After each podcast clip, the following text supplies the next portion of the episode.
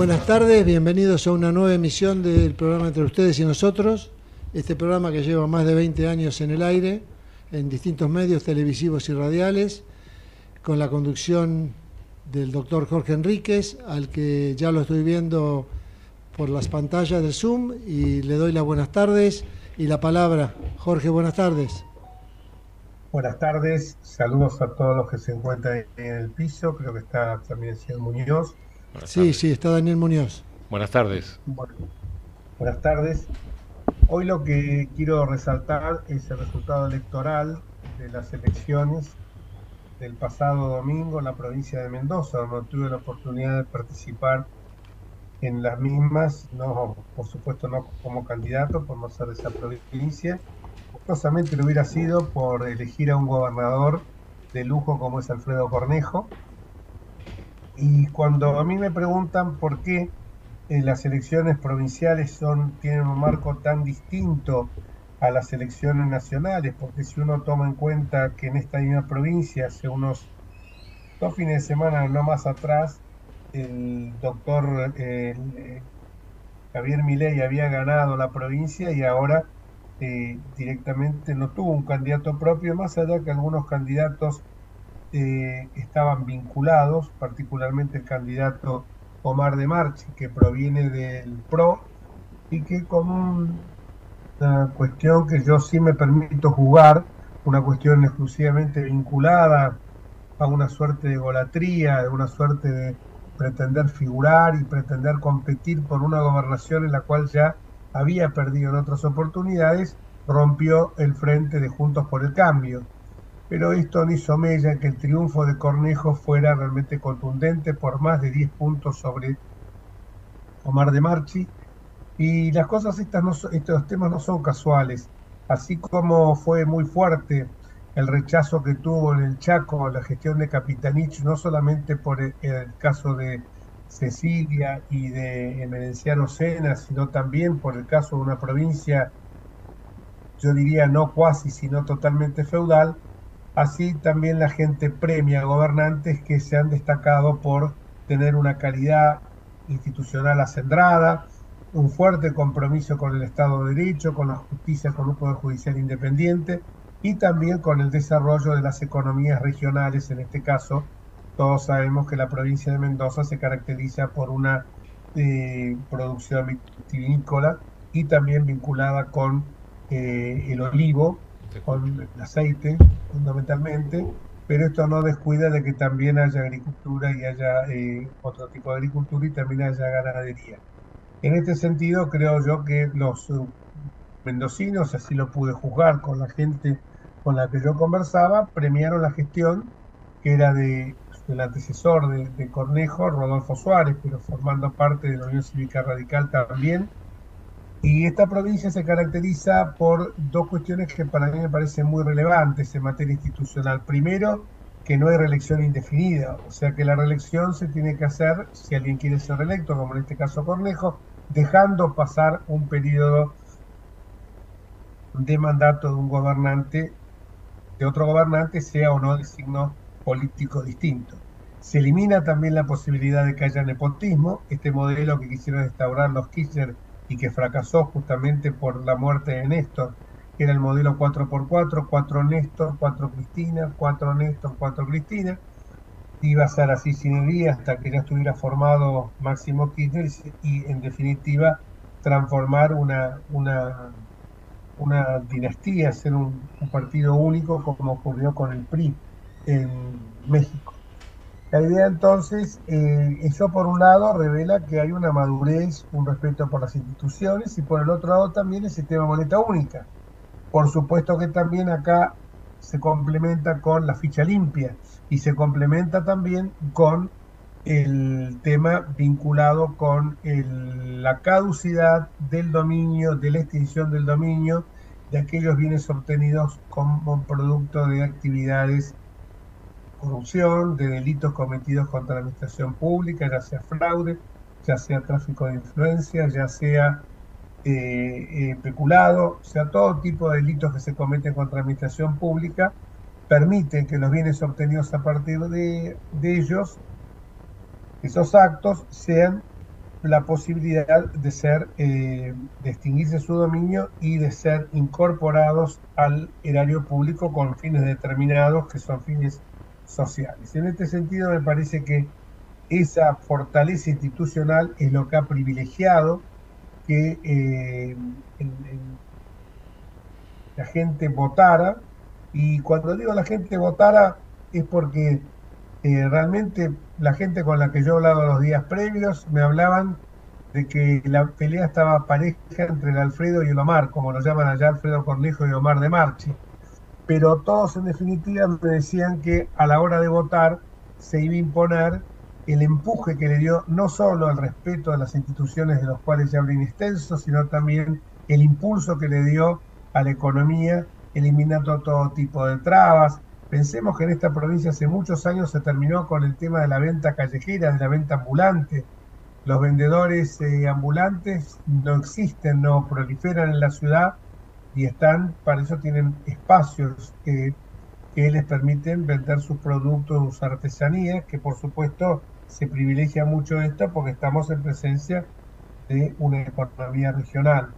Y yo pude comprobar también que cuando fui compañero de Alfredo Cornejo, él tenía un especial interés en todo aquello que, sin que fueran desmedro los intereses del gobierno federal, facilitara la economía provincial. Eh, me parece que esto ha sido el, dato distintivo. Por el otro lado, la caída estrepitosa del peronismo que hizo su peor elección desde 1983 hasta la fecha, eh, y esto evidentemente empujado por eh, personajes siniestros como la doctora Anabela Fernández Agasti, una de las discípulas preferidas de Cristina, eh, que con, el estilo de Cristina no genera ningún tipo de empatía y que entonces esto ha derrumbado las posibilidades que tenía otro en otra época con Bermejo, con el dirigente Bermejo que podía haber tenido el, el el peronismo mendocino. Y otro dato para destacar es eh, el aumento que tuvo el Partido Verde, que logró un 10%, a mí sinceramente me sorprendió, 10 porque evidentemente también la gente tiene una mirada puesta ahora en los aspectos ecológicos, lo que hace la preservación del medio ambiente. En el plano de cómo repercute esto a nivel nacional, evidentemente ha sido un espaldarazo, un empuje como lo fue hace 15 días o 10 días atrás en Chaco con, 15 días atrás mejor dicho, en Chaco con el triunfo de Estero eh, sobre Capitanich. Perdón. Evidentemente, eh, esto sirve para aumentar las expectativas de Patricia y demuestra claramente que eh, es un fenómeno absolutamente a nivel nacional, es un fenómeno que no se compadece con visiones provinciales, más allá que sabemos que el Partido Demócrata apoyó eh, a que integraba el espacio de Omar de Marchi, apoyó eh, a eh, candidato Milei, había apoyado al candidato Milei y ahora lo, apoyó Omar de Marchi, pero evidentemente tampoco esto sirvió para que tuviera una mayor relevancia a la hora de discutir. Digo que es un empuje importante para Patricia porque los valores que defiende Patricia son los mismos valores con los que comulga Alfredo Cornejo, el radicalismo cordobés, eh, mendocino en particular, y Juntos por el Cambio general. Son los valores del respeto a la propiedad privada, son los valores del respeto a las instituciones, de hacer un gobierno progresista auténticamente y no un progresismo a la violeta como nos tiene acostumbrados el gobierno nacional. Son los valores de eh, realmente eliminar todo tipo de trabas para permitir que eh, fluya espontáneamente todo lo que sea inversiones destinadas a generar producción, un mayor desarrollo de las economías regionales en este caso, una mayor productividad y esto evidentemente termina resultando en una mejor calidad de vida para la población y por supuesto en la generación de empleos que es la preocupación tan grande que tenemos. Por otra parte, hay algo para destacar cuando hablamos muchas veces del tema seguridad, que Mendoza es una provincia muy segura, Mendoza es una provincia donde realmente uno puede salir a la noche y, caminar sin ningún tipo de preocupación. No digo que no se cometen delitos, porque evidentemente delitos se pueden cometer en todas partes, pero lo que sí decimos nosotros es que eh, es que la sensación es que el tema que se respira allí es que realmente la ley está hecha para ser cumplida y esto lo vemos que no se han tolerado piquetes, no se han tolerado manifestaciones, también es para destacar el tema educación con los 190 días de clase, no hay ningún chico que no esté escolarizado, y en definitiva esto es lo que la gente premia, más allá de que estos cantos de sirenas que uno escucha cuando escucha hablar a algunos jóvenes que hoy se encuentran absolutamente innubilados con un señor logorreico, un señor absolutamente, eh, a mi juicio, eh, con brotes psicóticos como ley y que lo único que han generado es que eh, la gente se sienta cautivada, su electorado mejor dicho, no por sus ideas, sino por sus figuras. Se trata esto entonces de un voto, ya lo hemos dicho una vez, un voto emocional o catártico. Y yo creo que cuando se vota con bronca se toman decisiones equivocadas. Votar eh, con odio es una pésima decisión. Jorge. Esto es lo que yo más o menos puedo señalar de lo más o. Esto es un examen muy apretado, un, examen, un análisis muy apretado de lo que eh, sucedió el domingo pasado en la provincia de Mendoza.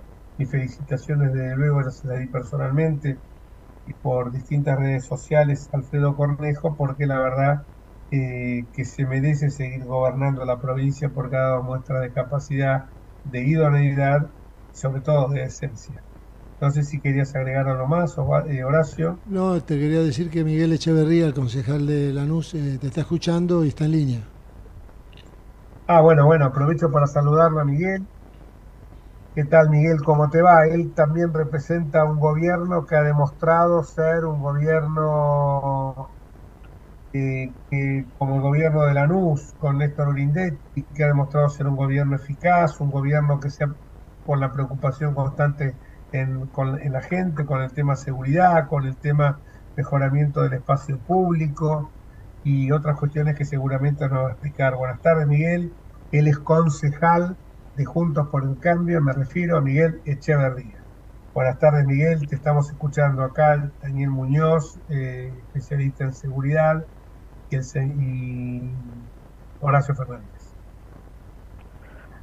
Buenas tardes, Jorge. Buenas tardes a, la mesa. Bueno, ante todo, felicitarte por ese viaje exitoso, que todos seguimos por televisión minuto a minuto, eh, muy contentos por obviamente el resultado, que no podía ser otro, eh, sin perjuicio de que siempre uno tiene la expectativa, tratándose de, un, de una elección, este, la última antes de las elecciones eh, presidenciales. Bueno, muy agradecido por la invitación de participar de, tan prestigioso programa y estar este, con ustedes esta tarde. Eh, eh, a disposición a lo que me quieran preguntar. La primera pregunta que te quiero hacer, ¿cómo eh, ves las elecciones a nivel provincial hoy con la figura de Néstor Grindetti, tu intendente como candidato a gobernador de la provincia? Bueno, Jorge, mira, este, dentro de unos días Néstor va a presentar un libro relacionado con este segundo sueño que de ser gobernador, el primero en el año 2015 se cumplió eh, con mucho esfuerzo. Vos conocés perfectamente lo que es este, la tercera sección electoral y este primer cordón del conurbano. Y básicamente ha sido en la primera etapa una epopeya. Yo tuve el gusto de ser partícipe. Soy un, un, hombre que ha este, trabajado eh, 35 años en, en la ciudad de Buenos Aires y mis últimos 10 lo he pasado en Lanús. Bueno, por lo menos no tuve que seguir viajando eh, y tuve la experiencia de armar gobierno con, con Néstor como director técnico jurídico y legal de la Procuración. Eh, fui comisionado a los efectos de, constituir la gestión administrativa, las bases de esa gestión administrativa, que desde ya este, en esos primeros cuatro años fueron eh, realmente muy exitosas fue realmente muy exitosa. hoy los vecinos hablan de del quindimil este, pelado, digamos que es una manera de, de recordar a, un, a otro dirigente que eh, estuvo durante muchísimos años al frente del municipio. La verdad que lo, lo de Grindetti tiene que ver con su propio lema de campaña, que es cercanía y gestión, ¿no es cierto? Eh, nadie puede dudar su capacidad como gestor de la administración, por su experiencia anterior, eh, por dos periodos en el Ministerio de Hacienda del Gobierno de la Ciudad, y ahora lo, ha ratificado en, estos dos periodos eh, que se están completando ahora de mandato como intendente de Lanús.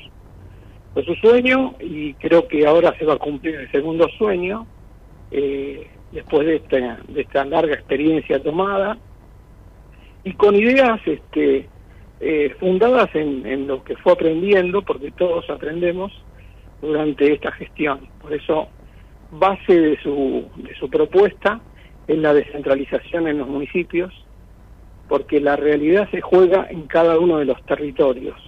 La coordinación, eh, bueno, él es auditor y entiende de esto, y es este, una persona que maneja eh, claramente el tema de la gestión, eh, sabe perfectamente que los problemas están en cada uno de los territorios y ahí es donde deben abordarse. Por eso va a armar un gran equipo con todos los intendentes, sabiendo realmente cuáles son las necesidades especialmente de, la provincia, que no son las mismas que la ciudad y que requieren de, de mucho coraje y de mucha fuerza. Y ahí me parece, y se me permite decir que yo sé perfectamente que Néstor está muy cómodo en la situación de tener la posibilidad cierta, cada vez más cercana, que Patricia Bullrich sea la próxima presidenta de los argentinos, porque se requiere para implementar la transformación de la provincia de Buenos Aires un liderazgo muy fuerte desde la nación. Eh, digamos, eh, independientemente de eso, yo sé que los intendentes van a tener a partir de la posibilidad que Néstor sea el gobernador, eh, la factibilidad de, de un este, reparto justo de los recursos, sin discriminación, democrático como lo es, y va a pelear por, por las necesidades y afrontar esta, esta etapa tan difícil que se nos viene, donde lo que se ha destruido en acciones no se puede recomponer con solo palabras. Hace falta gestión, bueno, es lo que yo creo, y no sé si eh, sirvió como para darte una respuesta a, por lo menos lo que yo pienso. Sí, fue una respuesta muy clara, eh, Miguel. en, eh, en también se elige intendente en Lanús ¿Cómo ves las posibilidades vos de nuestro común amigo Diego Kravitz? Bueno, eh, en Lanús, y esto paso a explicarlo porque es este, un tema que ya es, copia de otras situaciones, eh, la situación eh, es mejor que en, en, las oportunidades del 2015 y del 2019. El peronismo está disgregado, hay diferentes líneas, se juntan para la votación, eso está claro, pero este, siempre quedan, eh, se, habían conformado cuatro listas y, este, y ganó una y esa lista que está representada por Julián Álvarez, que obviamente es alguien de la cámpora, este, y las otras tres listas no han logrado ninguna de las tres lograr ningún eh, ningún cargo de minoría. Por lo tanto, este, eh, el adversario está totalmente localizado en, en, esa, esa línea política. Eh, para que te, para que te des cuenta de, de la sí sí perdón ah perdón yo perdón vos yo os digo ¿en qué guarismos se manejaron en la última elección en las exactamente en el año 2019 no creo que me falle la memoria eh, en, la, en las pasos por eso hay que hay que tener muy en claro de lo que representan de las pasos que no es otra cosa que una encuesta eh, de un, momento determinado, una fotografía de un momento determinado. Una encuesta aparte, eh, una encuesta que nos sale muy caro a los argentinos, ¿no? Y que pagamos todos. Es una encuesta que nos sale muy caro a los argentinos y que, bueno, no podía modificarse la circunstancia, dado que este, se tomó conciencia de esa situación en los últimos meses. Y bueno, eh, para hablar del 2019, este, que fue la última elección a intendente, que es la que tiene que merituarse a los efectos de la, comparación que vos me decís, eh, había una diferencia de 15 puntos en favor del, peronismo y terminó revirtiéndola con dos a favor, este, Grindetti para ser intendente, eh, terminando con 49% de los sufragios en la NUS, lo cual es algo realmente extraordinario. Esta situación entendemos nosotros que se va a repetir. ¿Esa fue la elección de qué año me dijiste? Eh, al cargo de elección, eh, elección de intendente, que es, me parece la que debe tomarse a los efectos de la comparación. ¿Pero de qué año fue esa elección? Del año 2019. 2019, sí, es un valor. Claro, la última elección de intendente de Néstor Grindetti cuando fue él fue reelecto en, esa elección, exactamente. En esa elección fue reelecto la primera elección que fue no, de intendente fue en el año 2015 donde yo tuve la suerte de participar con él este, en el año 2015 y en el año 2016 ahora yo soy concejal desde el año 2021 así que bueno estoy y mandato hasta el año 2025 exactamente eh, te quería, dijiste dos temas que me parecen eh, muy, muy importantes, cercanía y gestión. Estos temas me parece que hay que remarcarlos porque a veces eh, siempre digo que hay mucho Excel y poco Word, ¿no? O sea que hay mucha planilla, muchas cosas, pero el Word es mucho más concreto, mucho más, hasta diría yo, se, se refiere más a la cercanía con la gente el Excel que parece que solo exhibe números fríos, que revela claramente que eh, hay, hay, una, hay una valoración muy grande de aquellos candidatos, no solamente que hacen gestión, sino que están permanentemente al lado de la gente, ¿no? Exactamente. No hay otra forma de gobernar eh, un distrito. Eh, créeme, yo aprendí mucho, yo siempre lo digo. Primero, este, como colegas que somos, y yo lo he dicho públicamente eso, cuando me tocó este, estar al frente de los colegas de, de Lanús, siempre dije que había aprendido muchísimo de ellos en esos dos años. Eh, y, porque fundamentalmente cuando uno está al frente de una gestión en un distrito está en contacto con el vecino, esta es la puerta de la mesa de entrada, digamos así, del, del reclamo, del requerimiento. El intendente tiene que recibir a la gente, tiene que estar en contacto, es una cosa totalmente distinta. El otro día estábamos este, planteándonos en una reunión del bloque de concejales eh, cómo nuestro candidato intendente Gravet pasaba prácticamente el 80% de su día con problemas del territorio y muy de cercanía este, y tenía que multiplicarse en, la gestión, ¿no? Eh, es así. El problema sale hoy y hay que resolverlo hoy.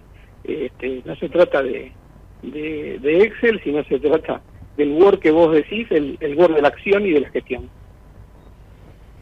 Exactamente, porque eh, el, el, tema, yo siempre decía a los funcionarios que han dependido de mí, yo dando el ejemplo, ¿no? Y no quiero ser autorreferencial con esto, eh, que tenía que estar más en la calle y menos en el despacho, porque a veces la gente dice, no, pero no está en el despacho, pero si está en la calle resolviendo los problemas a la gente, yo siempre decía que el escritorio mío era la casa del vecino, eh, porque es así. Es así. es la única Somos representantes del pueblo. Exactamente. Y cuando la gente ve que tiene que, para que le des una audiencia, tiene que llamar con una secretaria, tiene que eh, llamar a un teléfono donde un distrito le va a dar toda una serie de pautas, dice ya, viste, dice, la relación se deteriora significativamente. Quiero hacerte una, una última, quiero que hagamos juntos una última reflexión, porque en estos días hay mucha gente que dice que como en la provincia de Buenos Aires se gana por un voto, que esto, que el otro, ¿por qué no baja? Que no se ponen de acuerdo Píparo y, y, y Grindetti y bajan la lista, va a ser una fórmula combinada. Y como yo le digo a más de uno, la fórmula combinada es imposible, pero ya fueron elegidos los dos en las PASO. Y esto lo hubiéramos pensado antes, pero además esas, esas listas llevan toda una serie de candidatos que de la lista que se bajara, evidentemente estaría lesionada sus posibilidades porque vienen con boleta corta. Y además porque me parece, no sé si vos lo coincidís, es burlar la voluntad del electorado. Porque yo si voté por, por, por Grindetti, ahora mi, y, no garantizo que los votos de Grindetti se vayan a Píparo, ¿eh? además, suponete, o de Píparo a Grindetti. Porque vos suponete que yo voté por Grindetti y me dicen, no, ahora Grindetti se baja y va a Píparo, porque se hizo un acuerdo. Me parece que además es como un, contubernio que se está haciendo, ¿no? ¿No te parece a vos? Totalmente, Jorge, mira, este, vos ya explicaste perfectamente desde el punto de vista de nuestra cultura democrática lo que sería este, un planteo de este tipo. Lo que pasa que obviamente este, hay que simplificar un poco para que las personas que nos están escuchando entiendan, en el sentido de que eh, muchos eh, dicen estamos eh, de alguna manera hay alguna de las listas que está impidiendo, eh, digamos, que se vaya el kirchnerismo en la provincia de Buenos Aires. En, realidad, eh, yo creo que no, no estamos con dos proyectos, digamos, parecidos, solo desde el punto de vista de, algunos valores, como la libertad, pero no desde el punto de vista de, de lo que yo considero un salto al vacío en el caso de, de mi ley. Nosotros, en este caso, me parece que ante la situación tan delicada del país y ante las este, ante las circunstancias eh, que, se vienen, hay que tener este, una posición eh, totalmente con los pies en la tierra, ¿no? Eh, nuestra propuesta creo que es muy racional y es para para que el, yo hablo del vecino, bueno, se me escapa, eh, seguramente vos hablas desde otro lugar, yo desde el lugar es que es para que pueda eh, solucionar el, problema que tiene eh, hoy y aquí, no hay este, no hay posibilidades de hablar sobre algo que se cumpliría dentro de dos años o a fin de, o al principio del próximo mandato o a fin del mismo. Estas cosas que son ideas este, que pueden tener marketing político, como casta, este, dolarización, eh, libertad, que son las ideas que tiene, eh, que ha instalado mi ley, eh, son simplificaciones de la realidad. En lo concreto, en el día a día, de dolarización no le soluciona ningún problema a ningún vecino ni a, ni a ningún ciudadano. El problema se resuelve con medidas de gestión, con proyección, con planificación. Este, por eso yo creo que en el caso nuestro, Néstor Grindetti y en, en Lanús, este, eh, eh, eh son exactamente las personas que trabajan en función de algo que planifican. Lo tienen eh, metódicamente demostrado a partir de las, de las dos gestiones, porque eh, Kravet acompañó, acompañó a Grindetti en el tema de seguridad desde el inicio este, del 2015, así que yo fui compañero de él y lo puedo certificar. Hola. Estás muteado, Jorge. Hola. Muteé por justo entró una llamada telefónica un poco inoportuna, perdón. ¿eh? Eh, lo que les quería decirte es agradecerte, Miguel, y bueno, te vamos a tener todos los miércoles en nuestro programa para que hagas un, un micro de cinco minutos, micro cinco minutos, para explicarnos las realidades de Lanús y esto como una ventana para que los vecinos de Lanús, de ese, de ese tan lindo municipio de la provincia de Buenos Aires, puedan expresar todas sus inquietudes. Eh, mucho Les cuento que Miguel es un gran abogado, está armando una, estamos armando juntos un, con otros amigos, con Lautaro justamente que está en este programa y que hoy no puede estar, no puede acompañarnos porque anda con un problemita de una operación de una rodilla, pero que si Dios quiere la semana que viene va a estar. Estamos armando un grupo muy importante de abogados porque si bien no descuidamos lo que es la praxis política, el terreno, el territorio, eh, la lucha en la arena política, eh, también no nos olvidamos que somos abogados, en algunos casos somos profesores eh, universitarios, en otros casos estamos muy volcados a la profesión, en otros casos estamos en distintas actividades vinculadas con el quehacer forense y no olvidamos eso que nos ha que es la, verdadera vocación que hemos abrazado. Así que muchísimas gracias. Como servidores. Eh, Miguel, y ahora creo que tenemos que ir un corte, ¿no? Sí, vamos al corte, Jorge. Y volvemos después de la pausa. ¿Cómo? Volvemos después de la pausa. Pausa.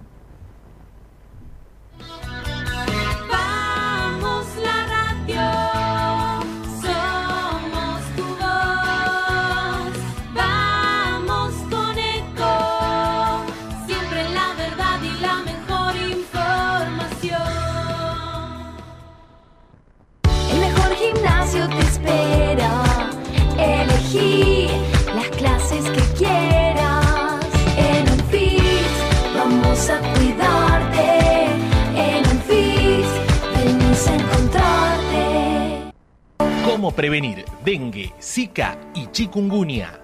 Sin criaderos no hay dengue. Limpia tu patio de objetos que acumulen agua. Elimina agua estancada de recipientes. Reemplaza con tierra o arena el agua de tus flores. Tapa los tanques de agua y cisternas. Tira y perfora llantas para que no acumulen agua.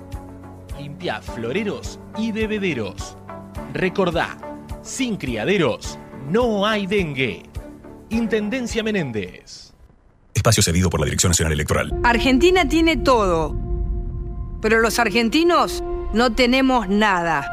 Tenemos un país rico, pero más de la mitad de los chicos no tienen para comer.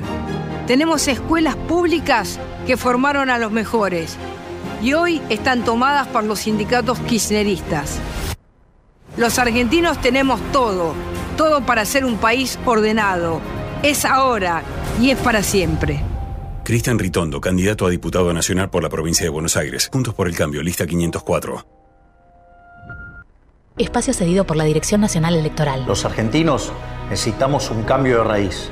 Hace décadas que tenemos un modelo de país empobrecedor, donde los únicos que les va bien es a los políticos. Hoy tenemos la oportunidad de poner un punto y aparte de empezar a reconstruir una Argentina distinta, próspera, sin inflación, libre, pujante y segura. La libertad avanza. Javier Milei, presidente. Victoria Villarruel, vice. Lista 135. Espacio cedido por la Dirección Nacional Electoral. Soy Ludmila, estoy cursando el último año de secundario. Mi mamá es ama de casa, mi papá es colectivero. En mi casa no había computadora. En mi familia yo voy a ser la primera en estudiar. Yo les quiero demostrar que pueden confiar en mí, que y que los voy a sacar adelante. Derecho al futuro. Unión por la Patria. Axel Kisilov, Verónica Magario, candidatos a gobernador y vicegobernadora de la provincia de Buenos Aires. Lista 134. Espacio cedido por la Dirección Nacional Electoral. Enfrentemos el ajuste del gobierno, la derecha y el FMI. Si nos unimos, tenemos la fuerza para cambiar la historia. Ni cómplices ni sometidos. Vamos con la izquierda en todo el país, en las calles y en el Congreso. Miriam Bregman, presidenta. Nicolás del Caño, vice. Frente de Izquierda, lista 136. Informate en ecomedios.com. Seguinos en Facebook.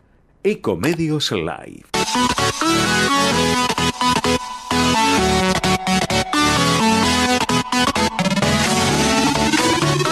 Escribanos en tu ciudad. Nuestro consejo es prevenir problemas. Colegio de Escribanos de la Ciudad de Buenos Aires. Consejo Federal del Notariado Argentino. El Colegio Profesional Inmobiliario auspicia este programa. Colegio Profesional Inmobiliario, cada vez más profesionales. ¿Conocéis los planes de salud de Andar, la obra social de los viajantes vendedores? Planes para empleados en relación de dependencia, monotributistas y particulares. Solicita un asesor comercial al 0810-345-0184. Bueno, y continuamos con entre ustedes y nosotros eh, después del corte. Bueno, estoy acá con Daniel Muñoz, Jorge. Eh, sí, la verdad que te digo una cosa, tus años, largos años de productor, eh, revelan de que tenés un profesionalismo, que lo conducís mejor que Ovaldo, que María Luján, que Lautaro, que yo, por supuesto. Eh, muy bien, Horacito. ¿eh? No, no, no. Me parece que vas a, conducir el programa. ¿Está escuchando Ovaldo en este momento? Ovaldo está en línea en este momento y nos está escuchando. Hola, ¿cómo te va? preparando, Teosvaldo, hablamos con Daniel Muñoz y después tengo dos temas para hablar con vos. De un libro que no sé si tenés interés de hablar del mismo. Sí. ¿Tenés interés o no tenés interés? Sí, espero que alguno más tenga algún interés en leerlo. Pero pucha, ya. Bueno, yo no lo leí. ¿Vos, vos no, lo leíste? Ah, no sabía. Y lo leí en, en, en, en la Van Premier. Ah, bueno, bueno. ¿Te acordás de esa Van Premier que me llegó en su momento? Sí, sí, sí, sí, te, te había llegado por, por error, pero, pero bueno, en, en buena... Erróneamente, pero no lo comenté con nadie. ¿eh? Muy bien, Pero muy eso bien. por Eso por un lado. Y por el otro lado, que anda preparándote para una pregunta que hace más o menos dos meses que te la quiero hacer y que te quiero discutir con vos ese tema. Aparte de un tema jurídico que ya va a salir. Pero Bueno, ¿es, es necesario decir la verdad para ganar las elecciones? A raíz que Durán Ah. Barba el otro día dijo, si vos prometés a la gente, como Churchill, sangre, sudor y lágrimas, y lágrimas no vas a Sí, ninguna sí, sí. elección. Porque ¿quién te va a votar si le estás mostrando que el futuro es negro? Te van a votar si el futuro es rosa. Ahora, después el futuro no es rosa, es más pero- negro y se lo hubiera pintado vos. Sí, pero ¿querés hablar ahora o después de eso? No, no, no. Te tiro los Ah. dos temas. Bueno, fenómeno, con con Daniel todo gusto. Muñoz, que es, a Daniel Muñoz, que es alguien de generación intermedia, que es eh, oficial de policía retirado como bombero y que nos va a hablar de lo que es la seguridad en materia de prevención de incendios y todo lo que se vincula con la seguridad de- en general en, en las actividades inherentes a, a su profesión. Buenas tardes, ¿qué tal? ¿Cómo les va? Escuchamos, Daniel. ¿Cómo estás? Muchas gracias. Gracias por la No, oportunidad. En nombre mío y de todo Generación Plateada, este, muchísimas gracias por, por brindarnos este espacio para dar a conocer nuestras ideas. Bueno, como vos venís adelantando ya hace unos cuantos eh, programas, Generación Plateada trabaja en muchos, muchísimos ámbitos, tiene profesionales en todos los ámbitos y todos tienen mucho para dar. Eh, es fundamental que la gente vaya entendiendo lo que es generación plateada, en principio y básicamente lo inherente a la cantidad de personajes, personas, personalidades que la conforman. Tenemos todos los rubros, tenemos todos los temas, toda gente experta. Este, eh, no es mi caso, pero bueno, hay, gente que realmente es, es muy, muy, este, muy hábil en todos, en todos los temas. Así que seguramente vas a tener de dónde abrevar en otras cuestiones, además de la que hoy nos toca eh, conversar. Básicamente hoy queríamos hablar, la idea era empezar a versar sobre los temas de desastres en general.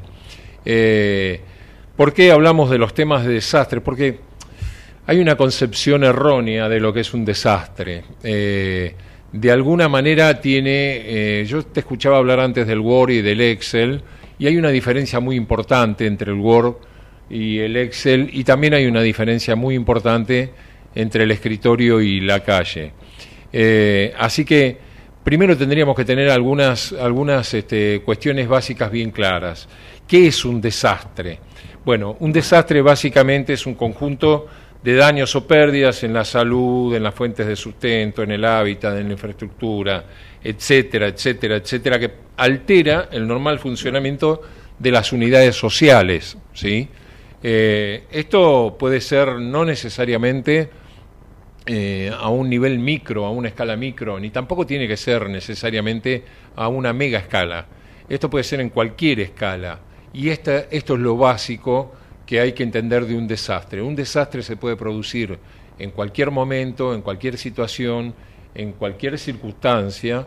eh, y la realidad es que eh, los desastres básicamente son de alguna manera eh, aquellas situaciones que van a poner en marcha todo lo que tiene que ver con las contingencias, los planes de emergencias y demás.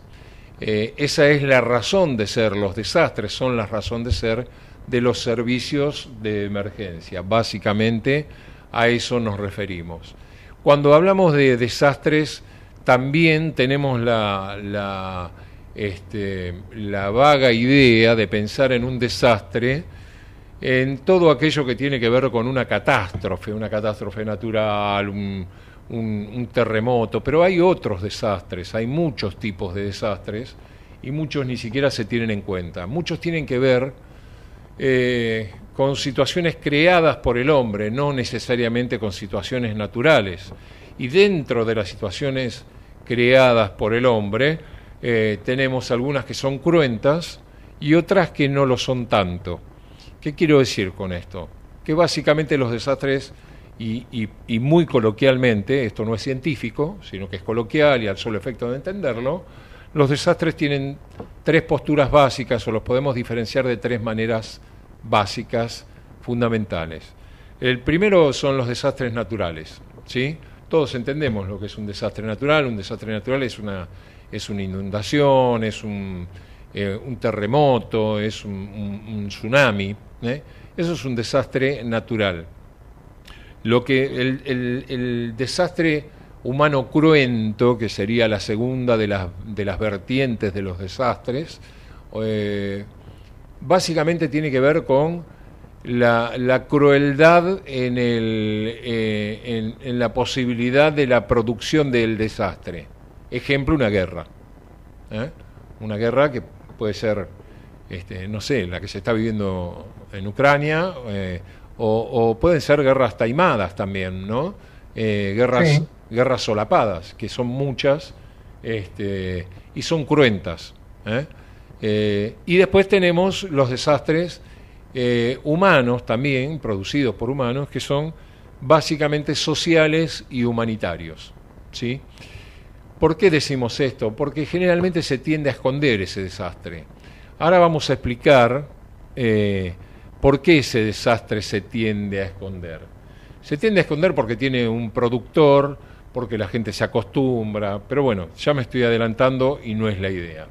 Eh, ¿Qué pasa con los desastres? Los desastres en un principio se atacan con las situaciones de emergencia, con, las, con los medios de emergencia que uno tiene planificado para los desastres. Es decir, eh, si yo tengo un trabajo hecho sobre desastres naturales y tengo este, la necesidad y la posibilidad de conocer que en este país se pueden producir determinadas inundaciones en determinados lugares, en determinadas épocas, obviamente voy a tener los servicios de emergencia acorde a esas necesidades. Esto denota, o debería denotar, una planificación. Ahora, cuando la planificación de, depende de esos datos duros, es una cosa pero cuando depende de una guerra, por ejemplo, no se puede planificar. Nadie sabía cuándo Putin iba a atacar Ucrania. Entonces la planificación era bastante más compleja. Y hay otra situación que es mucho más compleja todavía, que es la eh, humanitaria o la social. ¿Quién puede planificar un desastre social, un desastre humanitario? Todo esto es muy complejo, los desastres en general son muy complejos, y sin embargo lo que va a variar es cómo va a pasar, cómo van a pasar cualquiera de esos desastres a convertirse en crisis. Esto es muy sencillo. Cuando, los, eh, cuando la emergencia eh, es superada, el desastre se convierte en crisis. ¿sí? Básicamente, eh, las crisis pueden ser pasajeras o crónicas. Este es un, este es un elemento fundamental y con esto por hoy me gustaría terminar que dejando bien en claro que los desastres se pueden producir de la manera que hablamos, pero siempre, siempre, siempre tiene mucho que ver la forma en que se responde al desastre, los servicios de emergencia, las formas en las que la emergencia trata el desastre. Si es bien tratado se produce una crisis, si no es bien tratado se produce una crisis, si es bien tratado no llega a convertirse en crisis. Y dejamos para otro momento, si querés hablar, cuando esas crisis, y fundamentalmente las sociales y humanitarias, son pasajeras y cuando se convierten en crónicas. Ahí tiene mucho que ver la política. Pero bueno, eh, lo dejamos para otro momento, este, cuando vos quieras. La verdad es que muy esclarecedor, muy bueno, y sobre todo esta clasificación de desastres que hiciste y cómo influye eh, la voluntad humana por un lado y por el otro lado cómo influye también las cuestiones de orden político. Así que, te comprometo para próximos programas, así seguimos profundizando este, estos temas. Y ahora sí, Osvaldo, los dos temas. Primero, eh, elegí vos los temas como mejor te plazcan. Sinceridad en las propuestas o no, y un libro sobre el gorilismo. Empecemos por, por, lo, por lo, la segunda pregunta que, que vos me, habías anunciado que me la ibas a hacer alguna vez, me acuerdo. Eh, no, por supuesto que eh, idealmente cualquier político eh, que sea candidato a algún cargo electivo y en, especial si es un cargo ejecutivo de la máxima importancia como presidente, debería decir la verdad. eso es una cuestión, en principio, moral. por supuesto que eh, me oyen bien, ¿no? Perdón, porque había un ruido. Perfecto, perfecto. Perfectamente. Por supuesto que, eh, además de, decir la verdad, eh, existe, bueno, el marketing político, eh, existen los focus group, el político debe tener en cuenta las tendencias de opinión de la sociedad, debe tratar de, de simplificar su discurso para que sea atractivo, eh, puede ser que le convenga eh, no enfatizar tanto algunas cuestiones, eh, dejarlas en la penumbra y poner la luz sobre otras, dependiendo de las circunstancias, en fin, todo eso hace a, la habilidad política y es admisible. Lo que me parece que está mal es decir una cosa y hacer algo completamente contrario, ¿no? tenemos ejemplos. no lo voy a defraudar.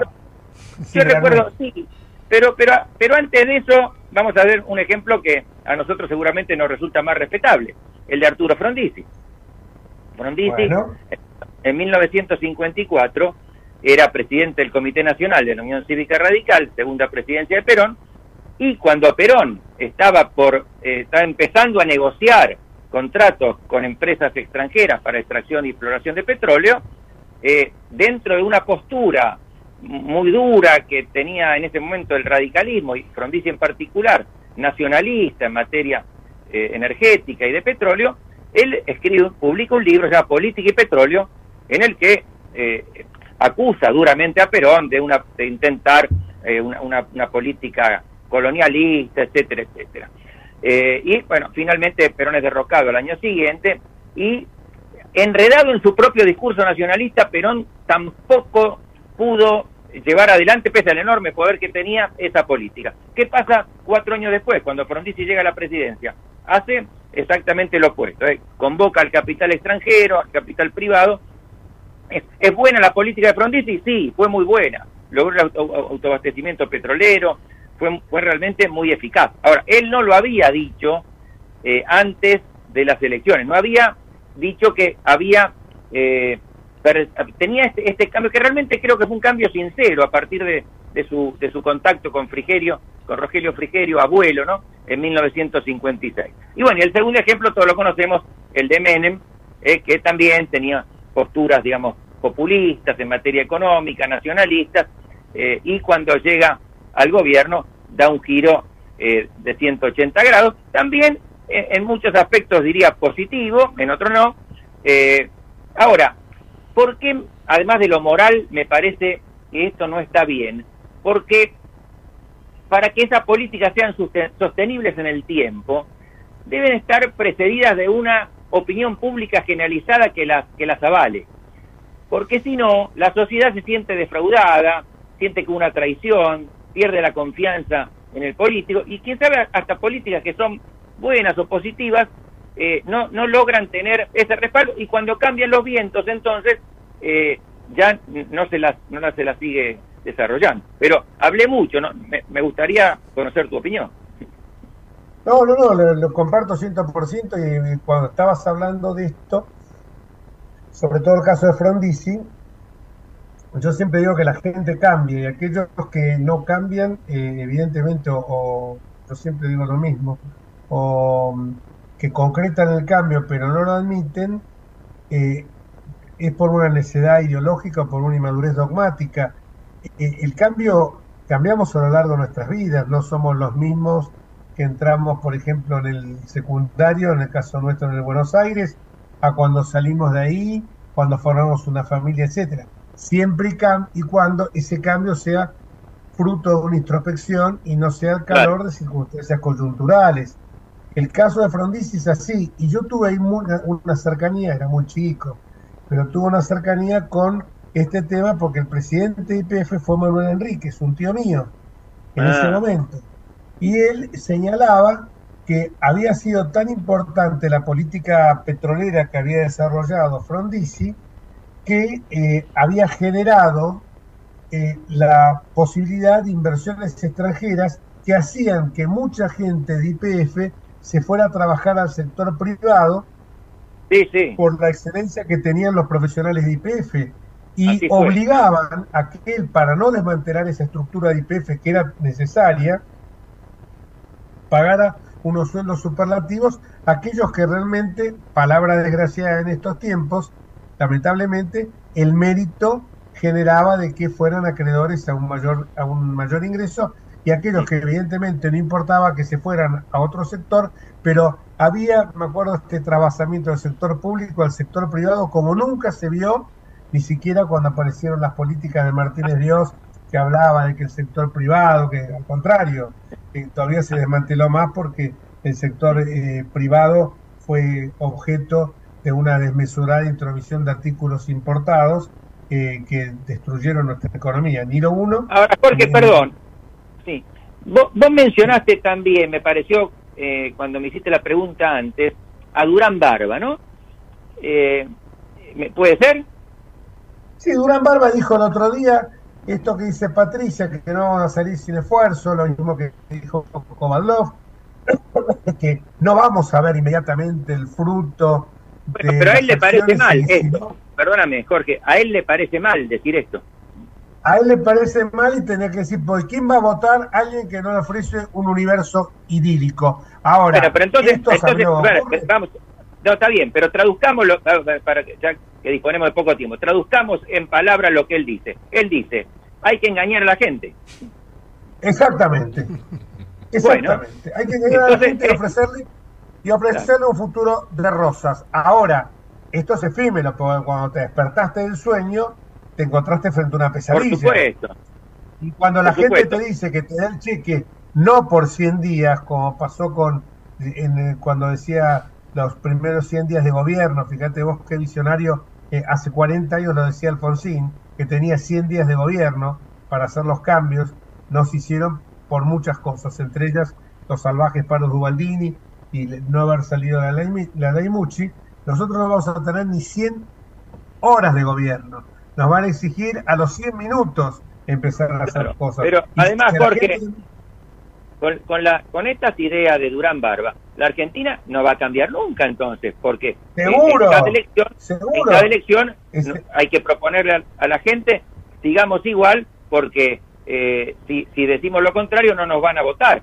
Yo creo que la gente es más madura de lo que cree Durán Barba y, que, si uno le explica con claridad cuáles son sus propuestas, y no es no es ir a una tragedia, es el esfuerzo que todos hacemos en nuestra vida cuando queremos alcanzar un objetivo. Y que día a día le tenés que mostrar un horizonte, día a día eh, eh, va a haber mejoras, pero esas mejoras no van a ser que de hoy estar en la situación económica que no podés comprar un kilo de asado, a, inmediatamente llegamos a la a comprar 10 kilos de asado.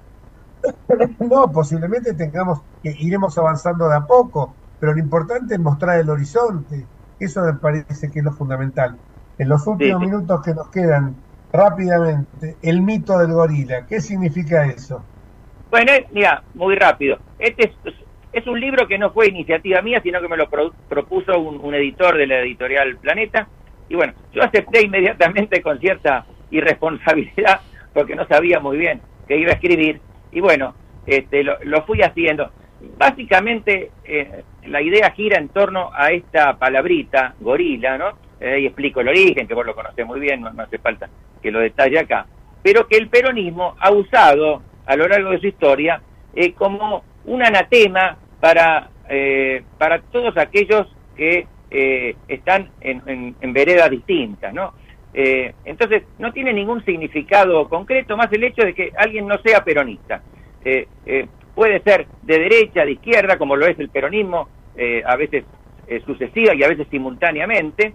y este calificativo lo que hace entonces es eh, transformar la argumentación política en una argumentación moral. El que se opone al peronismo es gorila y por lo tanto es una persona que odia, es una persona inmoral, perversa, juega con estos dos sentidos. En, en, primer término, la palabra gorila apareció para designar al antiperonista, pero después se le adosó otro sentido, que es el del reaccionario. Y uno puede ser no peronista, digámoslo así, eh, y, no ser para nada reaccionario, como puede ser peronista y muy reaccionario.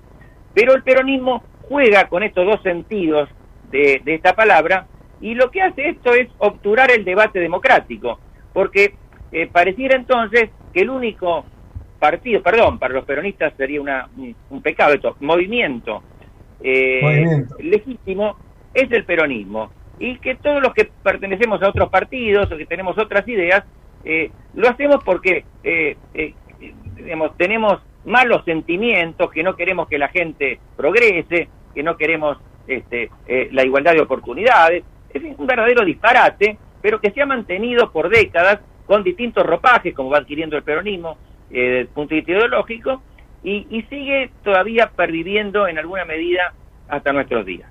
Y bueno, pues ya se me va el tiempo, seguramente. Nos están nos están echando del programa. Hay señas Yo diría para terminar, como decía la revista Dislocada Delford, nos están echando el programa, deben ser los gorilas, deben ser.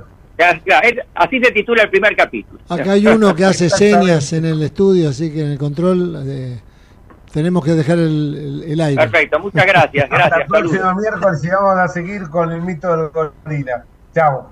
chao, chao. El miércoles nos vemos. Hasta luego. Hasta luego. Adiós a todos.